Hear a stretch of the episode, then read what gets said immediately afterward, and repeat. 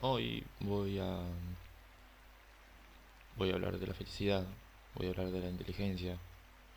Voy a hablar si se puede ser feliz e inteligente. Voy a partir del texto de Historia de un buen Brahmin de Voltaire. En este texto te muestra una situación en la que un viejo es muy inteligente, muy rico, es una persona culta, pero no es feliz. Y te muestra una vieja que en su ignorancia es muy feliz. ¿Y por qué pasa esto? Yo creo que esto pasa porque la tristeza viene con el conocimiento.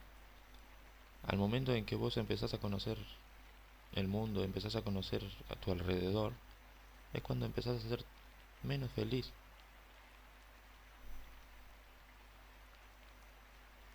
Esa vieja deberíamos ser todos nosotros si quisiéramos ser felices. Pasando al plano de realidad, yendo más hacia la psicología que la narrativa, Sigmund Freud y su hija Anna Freud, y más después, en los años 60 más o menos, Lewis Terman, hicieron varios experimentos con niños sobre esto, sobre si la inteligencia influía o no en la felicidad de la persona.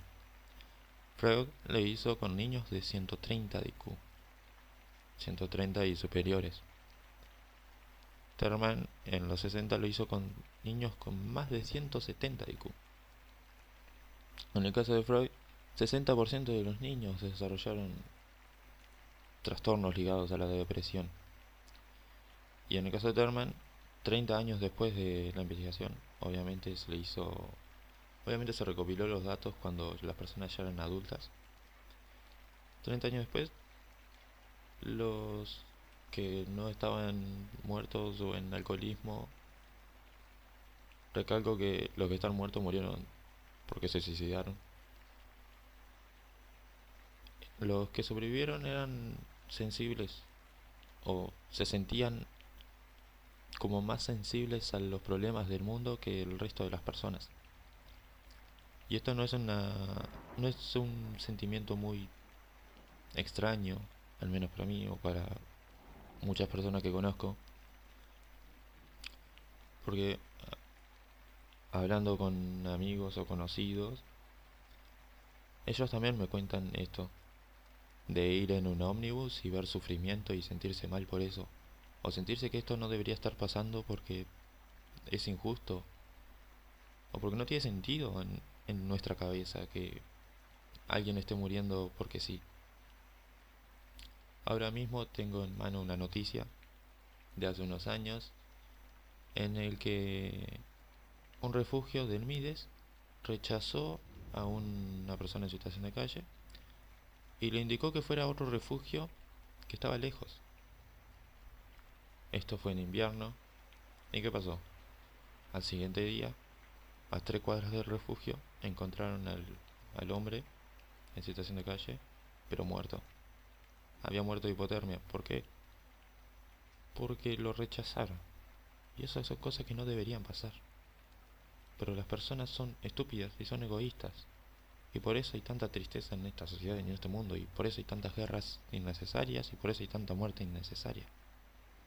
Porque mientras el humano siga existiendo, va a seguir habiendo conflictos y va a seguir habiendo problemas que van a traer tristeza y cada vez más tristeza. Ahora, ¿habrá alguien que diga que su felicidad puede estar atrás de los labios de una musa, o en su pecho, o en una tarde con amigos? Tampoco. Esa no es tu felicidad, eso es una felicidad momentánea, te das cuenta que fue felicidad momentánea justamente cuando la perdés. Justamente cuando esa tarde de amigos termina y estás yendo en tu ómnibus a tu casa solo, te das cuenta que es momentánea. En el momento que tu pareja y vos pelean, terminan, lo que sea, ahí te das cuenta que también era momentánea. En el momento que estás 10 minutos con vos mismo, te das cuenta que todo es momentáneo. Esa ansiedad y esa angustia es permanente. Pero la felicidad no.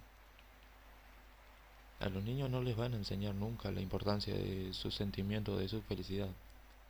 Les van a enseñar idioma español, les van a enseñar matemáticas, les van a enseñar ciencias naturales, pero nunca la importancia de sus sentimientos.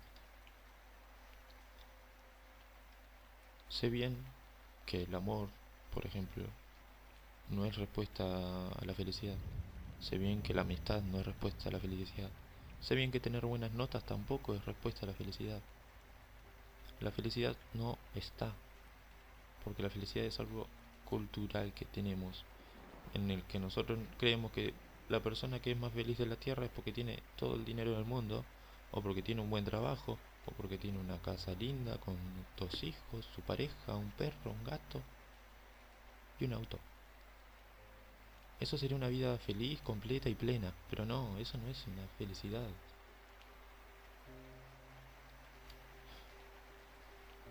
La felicidad no está y no se puede conseguir. Simplemente hay que aferrarse a esa felicidad en, en los momentos que te da. Esos momentos de 10, 15 minutos y aferrarte a eso y, no soltarlo. Aguantarlo lo más posible porque después los vas a precisar. El amor, por ejemplo, no, no es escondite de la angustia de la sociedad. A Bukowski le robaron 12 poemas y a mí me robaron 36 poemas y si no calculo mal 12 cuadros. Y así como dice Charles, a esa puta que me robó mis 36 poemas no puede hacer nada. Hubiera preferido que se llevara un brazo, un billete o lo que sea. Pero yo no tengo copias de esos poemas. Y no puedo hacer más nada que arrepentirme de haberme intentado refugiar de la soledad y la angustia. Pero a la vez, le agradezco. Porque no me hubiera dado cuenta de lo importante que era tener esos poemas si no los hubiera perdido. Porque sé que si mañana o pasado o el mes que viene yo muero, voy a saber. Lo último que pienso es en qué habría pasado si yo tendría esos 36 poemas todavía. Si yo hubiera estado en esos 12 cuadros todavía, ¿qué hubiera pasado? Con el tiempo quizá esto simplemente se me olvide, pero sé que a día de hoy esto está y no me trae felicidad. Y no importa la buena nota que tenga en un examen, en un escrito. Me durará 5 o 10 minutos la felicidad. Después de eso me voy a sentir igual, pensando en mis poemas y en mis libros. Y en mis cuadros, perdón. Amigos tampoco es la, la solución. Cuando yo era niño no tuve ni un amigo. Pero ¿qué pasó? Cuando entré en secundaria, de la nada todo el mundo era mi amigo. Y me di cuenta que eso es innecesario. Estuve en los dos extremos, de no tener a nadie a tener a todos. Y me sentía igual. Tenía amigos de todo tipo, me hablaban de todo. Y me daba igual. Porque yo conocía a todos. Yo conocía, en definitiva. Al momento de conocer, es el momento en que abandonás ser feliz. En el momento en que empezás a entender cómo funciona este mundo, que hay guerras innecesarias, que hay muchísimos problemas, dejas de ser feliz. Y no te podés ser responsable de eso. Simplemente te queda hacerte sentir mal porque no se puede cambiar.